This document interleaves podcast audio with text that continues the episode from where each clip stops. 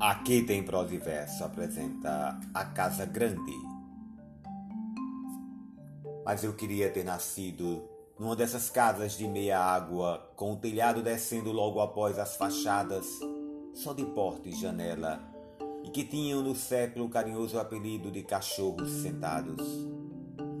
Porém nasci em um solar de leões, escadarias, corredores, sótãos, porões, tudo isso não pude ser um menino da rua. Aliás, a casa me assustava mais do que o mundo lá fora. A casa era maior do que o mundo.